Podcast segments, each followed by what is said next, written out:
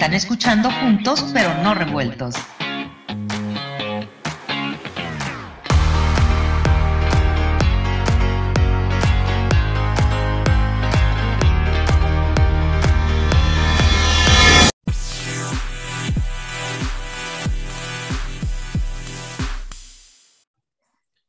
Hola, ¿qué tal amigos? ¿Cómo están? Este, estos juntos pero no revueltos. Soy su amigo Juan Shein.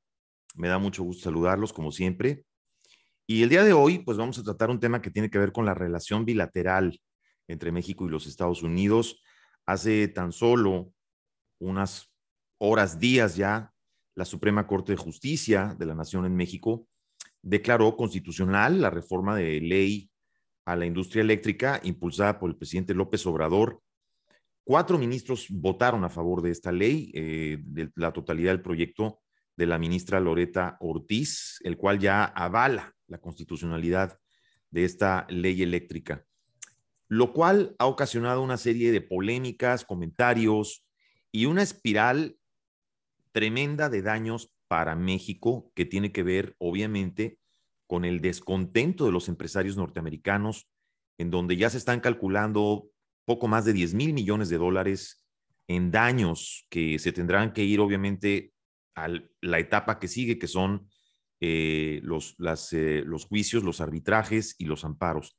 Hoy quiero darle la bienvenida a un muy buen amigo de nosotros que ya ha tenido el gusto de entrevistar en, en otras ocasiones, ya ha estado con nosotros en este programa, Larry Rubin. Larry, me da muchísimo gusto saludarte. Larry es presidente de la American Society en México, representante del Partido Republicano y además un entusiasta de las relaciones México-Estados Unidos y un experto en la relación bilateral. ¿Cómo estás, Larry? Me da mucho gusto saludarte. Gracias por estar con nosotros. Al contrario, Juan, muchísimas gracias por la invitación de, estar en tu programa. No, al contrario, querido Larry, es un honor como siempre.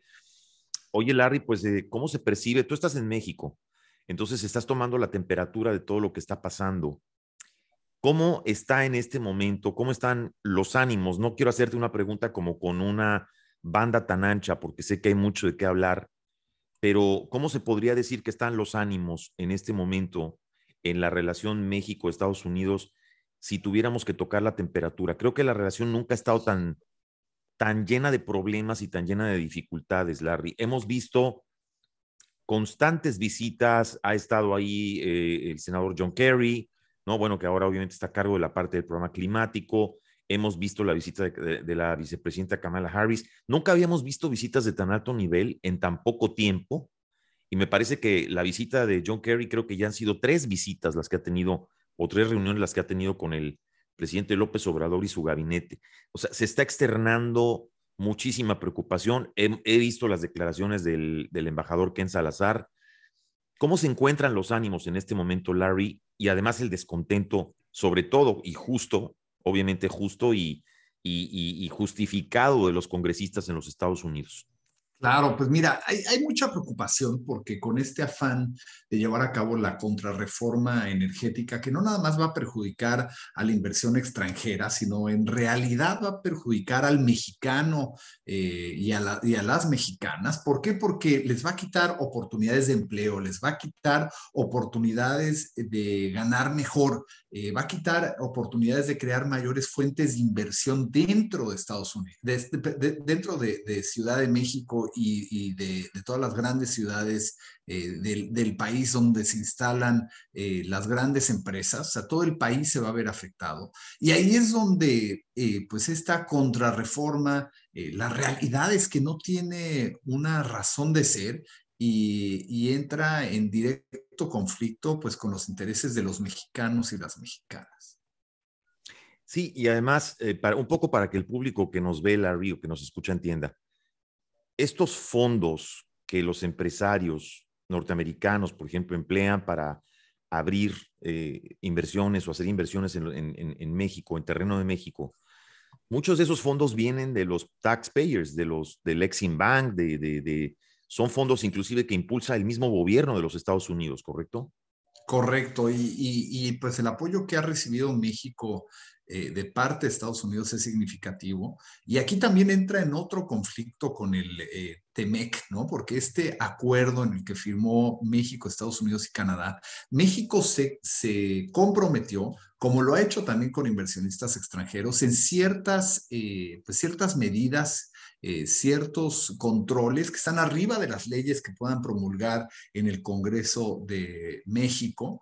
Y, particularmente pues esta contrarreforma y lo que eh, apenas vimos que también se llevó a cabo en la Suprema Corte de Justicia contraviene a, lo que está en el TEMEC. Entonces, México se está abriendo para una serie de litigios costosísimos para la nación, eh, solo con el afán de llevar a cabo una contrarreforma que verdaderamente al único que va a beneficiar va a ser a un organismo descentralizado, en este caso Pemex o CFE, y, que no le va a dar gran beneficio a la nación, al contrario, le va a perjudicar porque eh, si tuvieran inversión privada, muchos proyectos más se podrían hacer en México de, en, términos energéticos y, que, y que hoy por hoy eh, ni CFE ni Pemex tienen la capacidad de hacer.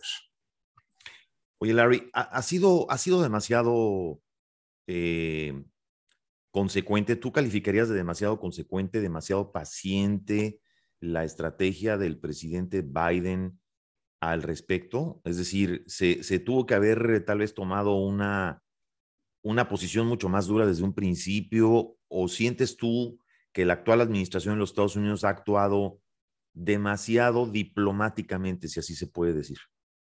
Sí, mira, yo, yo creo que, que, a insistencia del Congreso, eh, pues se les, se les, ha pasado eh, ya el mensaje a la administración del presidente Biden de que esto es una prioridad. Eh, de que el, hecho de, los diferentes sucesos que se han dado en México tienen un impacto en la relación bilateral.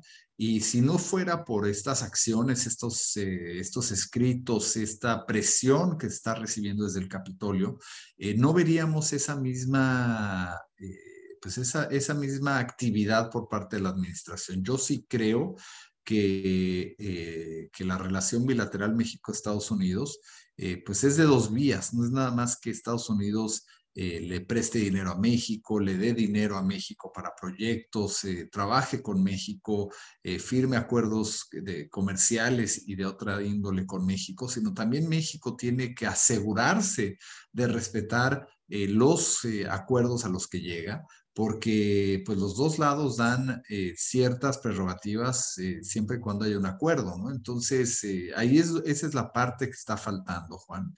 Y particularmente por eso, pues el descontento por parte de congresistas y ahora también de la administración del presidente Biden, porque no se están cumpliendo del lado mexicano esos acuerdos. Este descontento, Larry, de congresistas y evidentemente de muchos empresarios, ¿no? Esta presión que se está ejerciendo sobre el gobierno de, Joe Biden. Eh, ¿Cómo piensas tú que puede influir en las próximas elecciones en los Estados Unidos?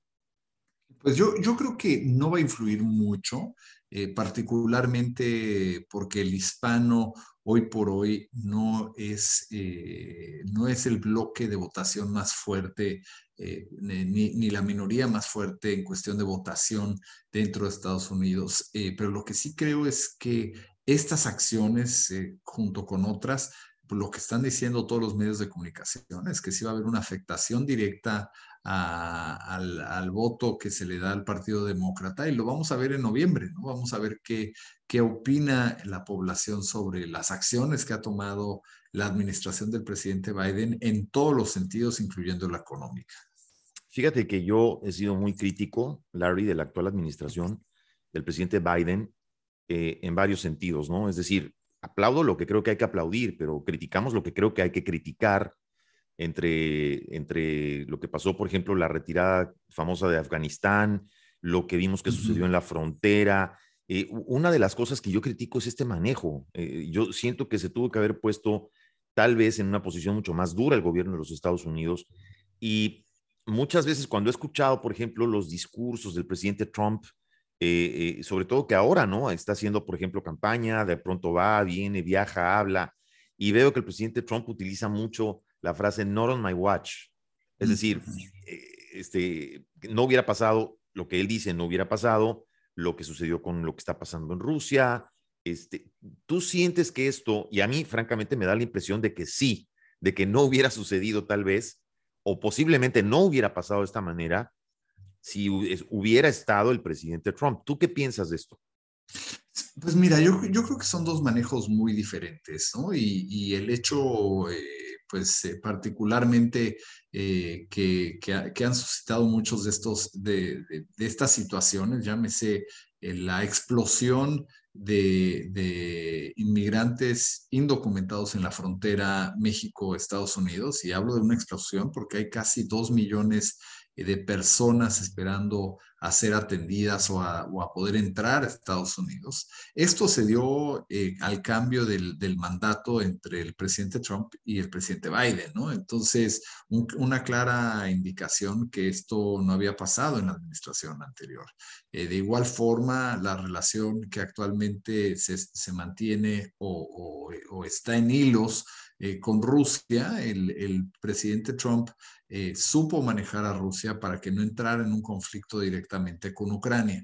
Y creo que el acuerdo que Joe Biden hizo con el presidente Zelensky en noviembre de permitirle el acceso a la OTAN, eh, pues ha exacerbado la situación que hoy vivimos en Ucrania, ¿no? Y que es muy triste de ver, pero que definitivamente uno de los, de los principales eh, reactivos fue definitivamente esta, e, e, este compromiso entre Estados Unidos y Ucrania sobre la OTAN. ¿no? Entonces, o sea, que, lo entusiasmó demasiado para entrar a la OTAN y esto fue tal vez una de las cosas que gatilló el conflicto eh, difícil saber qué exactamente motivó a, Vladimir Putin a reaccionar de la forma que ha reaccionado, lamentablemente en eh, detrimento de millones de, personas, pero lo que sí fue público fue eh, su enojo, como lo hizo patente Vladimir Putin, sobre Ucrania entrar a la OTAN, ¿no? Es más, eso sigue siendo parte de la negociación que está llevando Ucrania con Rusia en la entrada a la OTAN, entonces no me cabe la menor duda que fue eh, uno de los principales eh, problemas que, que, hizo exacerbar esta situación entre Ucrania y Rusia. Fíjate que ahora que hablamos de esto me llama mucho la atención un artículo que leí recientemente en el Wall Street Journal que habla precisamente sobre eh, lo que sucedió una comunicación previa que estallara el conflicto armado entre el primer ministro de Alemania y Zelensky. Y al parecer, eh, Alemania había advertido a Zelensky de que si insistía en continuar eh, entrando o tratando de entrar a la OTAN, iba a suceder esto y que, según este artículo lo refiere, Zelensky pues no hizo caso. Es decir, deja ver como un poco de que estaba en manos de Zelensky tal vez haber detenido ese conflicto, que al final están terminando por aceptar en las negociaciones que están llevando a cabo. Este, Ucrania está terminando por aceptar que, aceptar la condición de no entrar a la OTAN. Digo, finalmente, la diferencia es que si lo hubieran hecho antes, posiblemente hubiera sido un factor importante para evitar un conflicto armado. Eso solo te lo, te lo, quería poner como contexto. Y, y, es que, sabes que muy buen, muy buen punto, Juan. Y yo, y yo creo que, que, que claramente en, los temas, como tú muy bien apuntaste, eh, internacionales, llámese el conflicto migratorio que se vive en la frontera sur de Estados Unidos o llámese el conflicto entre Ucrania y Rusia, eh, llámese la retirada eh, que, comentaste muy al principio de Afganistán, ¿no? todos estos asuntos internacionales, como también la negociación secreta que se ha venido llevando a cabo con uno de los dictadores eh, más, más eh, perversos de, Latinoamérica, eh, que, es, que es Maduro en, en, en, Venezuela, pues, pues claramente pues, ha, hecho que, que, varios países y que varias situaciones se exacerben a un nivel que antes no se habían exacerbado. Oye, y vaya primer año para Joe Biden, ¿no? Vaya primer año para el presidente Biden. Que pareciera que en todos los conflictos que ha tenido su primer año de mandato, pareciera que han sido como dos o tres años. Se ha hecho como largo, ¿no? Este, estos primeros dos años que está teniendo han estado llenos de tropezones y de conflictos, pero siento yo también mucho provocado por, por errores, ¿no, Larry? Sí, sí, sí, sí, sin duda falta de, de, entendimiento, inclusive eh, a lo mejor más allá de falta de entendimiento, eh, pues querer arreglar algo que no está roto, ¿no? El tema migratorio se venía bien o mal, eh, pues manejando en... Paleando. exactamente, ¿no? este, este era un caso pues que, que, que, estaba funcionando el tema de Ucrania, Rusia, pues no se había dado este tipo de exacerbaciones. Eh, de igual forma, con el dictador en Venezuela tampoco se, habían sostenido eh, conversaciones ¿no? que, nada más lo fortalecen y debilitan a la oposición. Y así hablando de diferentes temas, incluyendo los temas eh, que, que se viven en México particularmente. Volviendo al tema de México, Larry, em, ¿Qué piensas tú que se puede esperar ahora que se aprobó esta ley? En consecuencia, sabemos que van a venir amparos, van a venir arbitrajes internacionales en los que parece que irremediable México va a perder y, tendrá que pagar esta multimillonaria suma de cantidades de dinero. Eh, ¿qué, ¿Qué posible respuesta puede venir ahora de Estados Unidos? ¿Puede haber, por ejemplo, una aplicación de aranceles? ¿Sientes tú que esto puede detonar tal vez el gatillo para derribar el puente del Temec entre México y los Estados Unidos? No creo que llegue a ese grado, porque también para Estados Unidos es muy importante el TEMEC, pero como bien apuntas, el costo excesivo eh, eh, en, todo tipo de, aranceles, multas eh, y demás para México van, van a ser, van a ser eh, pues, pues algo insostenible, ¿no? Y a fin de cuentas, yo creo que acabará echando por, por, por debajo eh, cualquier contrarreforma que afecte el TEMEC, porque nos tenemos que acordar que cualquier tratado firmado entre naciones está arriba de cualquier ley que puedan promulgar en los congresos, tanto locales como federales. es como si fuera palabra de la Constitución.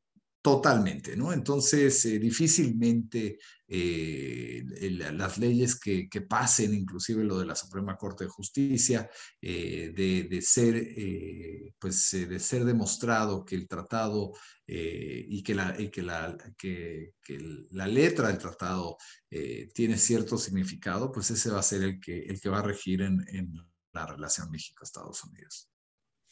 Oye, Larry, se habla mucho de que, y digo, yo he tenido oportunidad de platicar aquí con colegas que, siempre me dicen, digamos, me platican y me dicen, Juan, es que sabes que Estados Unidos siempre de alguna manera ve un poco más para adelante. O sea, que es decir, que Estados Unidos ya eh, ve más bien ya no el problema en López Obrador, sino en quién va a ser el próximo presidente. Es decir, porque de alguna manera objetivamente se ve que a este presidente le quedan poco más de dos años este, presidentes van, presidentes vienen, pero lo que sí se queda siempre son las empresas, tanto para estatales como privadas. Es decir, la parte comercial es la que se queda, aun cuando gobiernos vayan y vengan.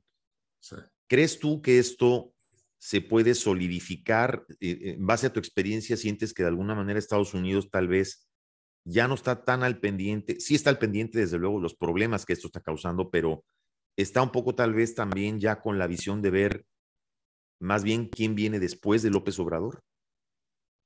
Sí, definitivamente muchas empresas están hoy decidiendo sus, eh, eh, sus, inversiones hacia México basado en lo que puede pasar en las elecciones presidenciales del 2024, ¿no? Y, esto es un dato importante porque, eh, pues, el siguiente presidente de México o presidenta de México se va a topar con una situación bastante complicada, primero con una serie de litigios eh, por la no aplicación del TEMEC, eh, de igual forma, pues, con una serie de dudas sobre las inversiones futuras en el país eh, y, va a necesitar crear un ambiente de confianza ante los inversionistas para que vengan a México a derramar eh, estas fuentes de inversión y estas fuentes de empleo también. Entonces, no va a ser una tarea fácil, pero como bien apuntas, hoy el inversionista ya está viendo el siguiente paso, porque a fin de cuentas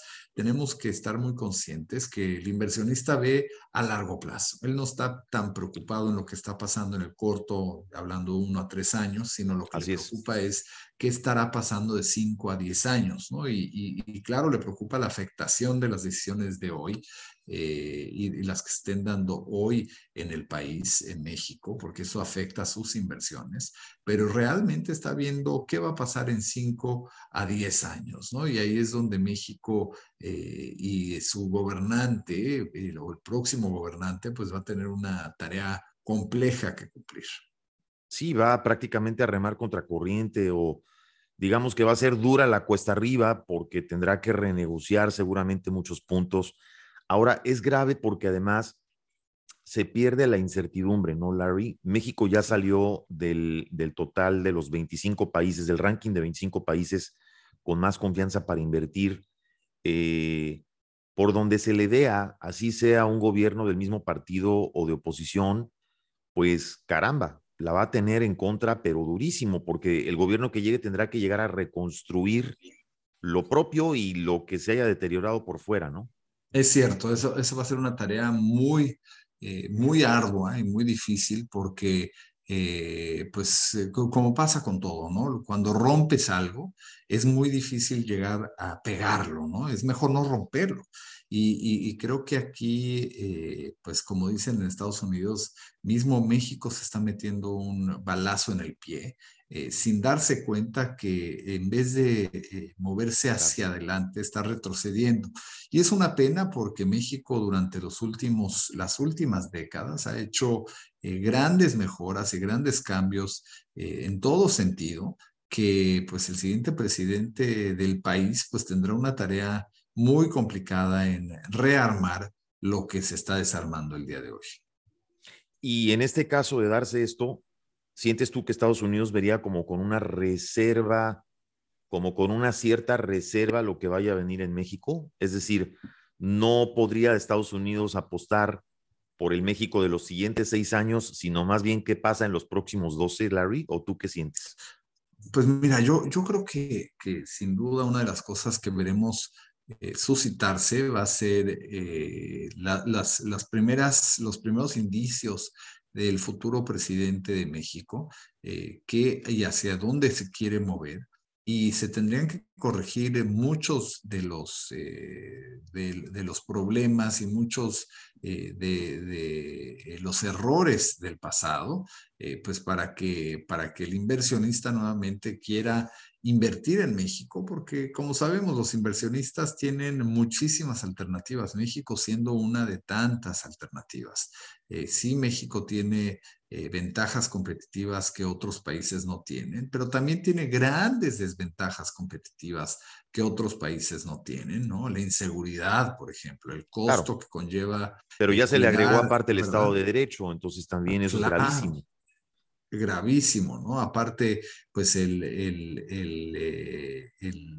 el, tema reputacional también es otro de los casos, el costo eh, de los energéticos es otro de los casos, ¿no? El, tema de democratización también es importante para los inversionistas. Entonces, todo esto tiene un gran, eh, grado de complejidad que va a tener que ser uno de los grandes pendientes del próximo presidente de México.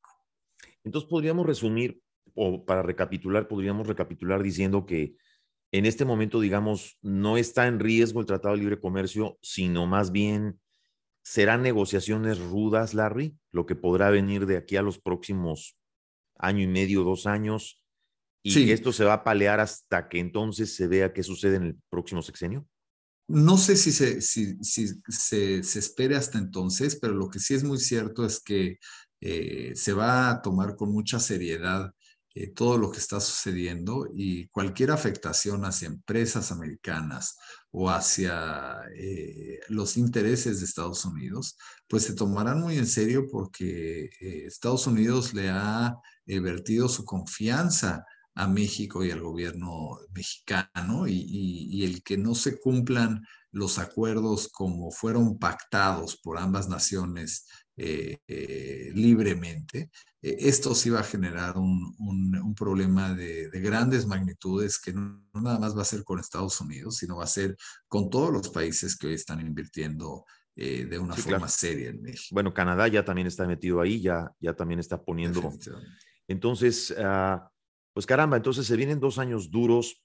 Es increíble ver cómo, ver un gobierno que insiste tanto, Larry, en dinamitar puentes eh, con, con, su socio comercial principal y, y, sobre todo tratándose de que pues hay poco más de dos millones de ciudadanos americanos viviendo en México y, y bueno, casi 30 millones de mexicanos viviendo en Estados Unidos, o sea, es el socio principal, es el país que más eh, embajadas y consulados tiene eh, mutuamente. No se puede entender cómo, se, cómo puede haber tal insistencia en dinamitar, pero cuando sobre todo, Larry, empezamos a ver este discurso de estos líderes latinos o latinoamericanos que siempre por alguna razón agarran a Estados Unidos como el enemigo favorito. Estos Totalmente, de, de, de, conspiranoia donde Estados Unidos es el que, el que le paga a la oposición, el que está tiene inteligencia, el que tiene espías o qué sé yo, pero tienen que sacar al enemigo favorito y, es lamentable ver que México haya caído en esta, en esta espiral. ¿Hay alguna preocupación, Larry, por lo que, o, o, o, qué se, qué se, cómo ve Estados Unidos desde su perspectiva lo que está pasando en América Latina con todos estos gobiernos de corte populista que están pululando y que se están fortaleciendo?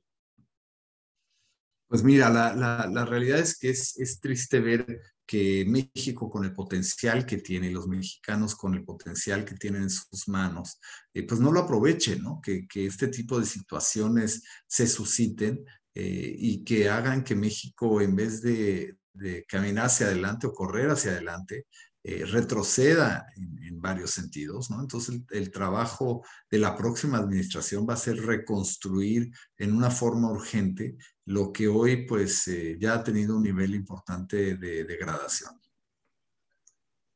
Sí, definitivo, definitivamente.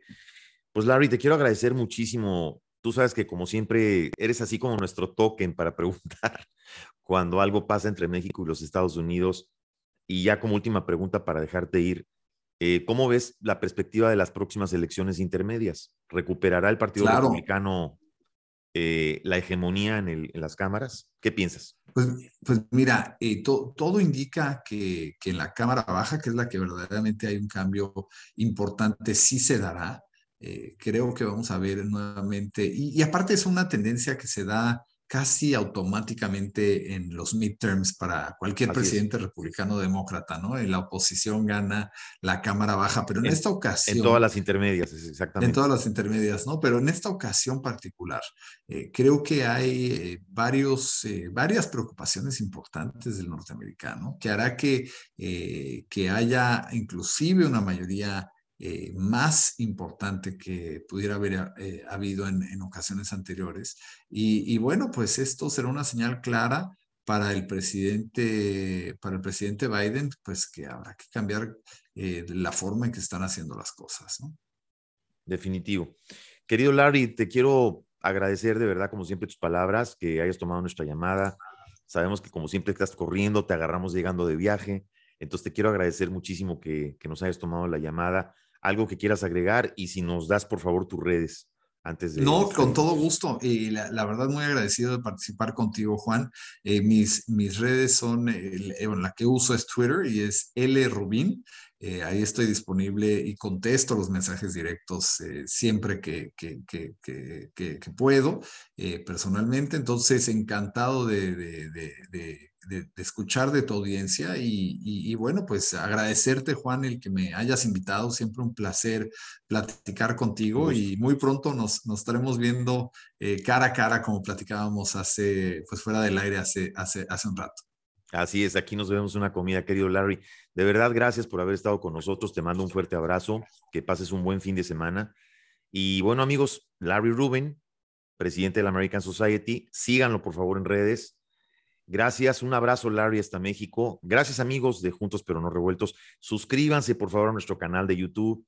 Denle like a este video. Ayúdenos, por favor, a compartirlo. Gracias, querido Larry. Un abrazo. Un abrazo. Muchas gracias, Juan. Igualmente. Gracias amigos. Hasta la próxima.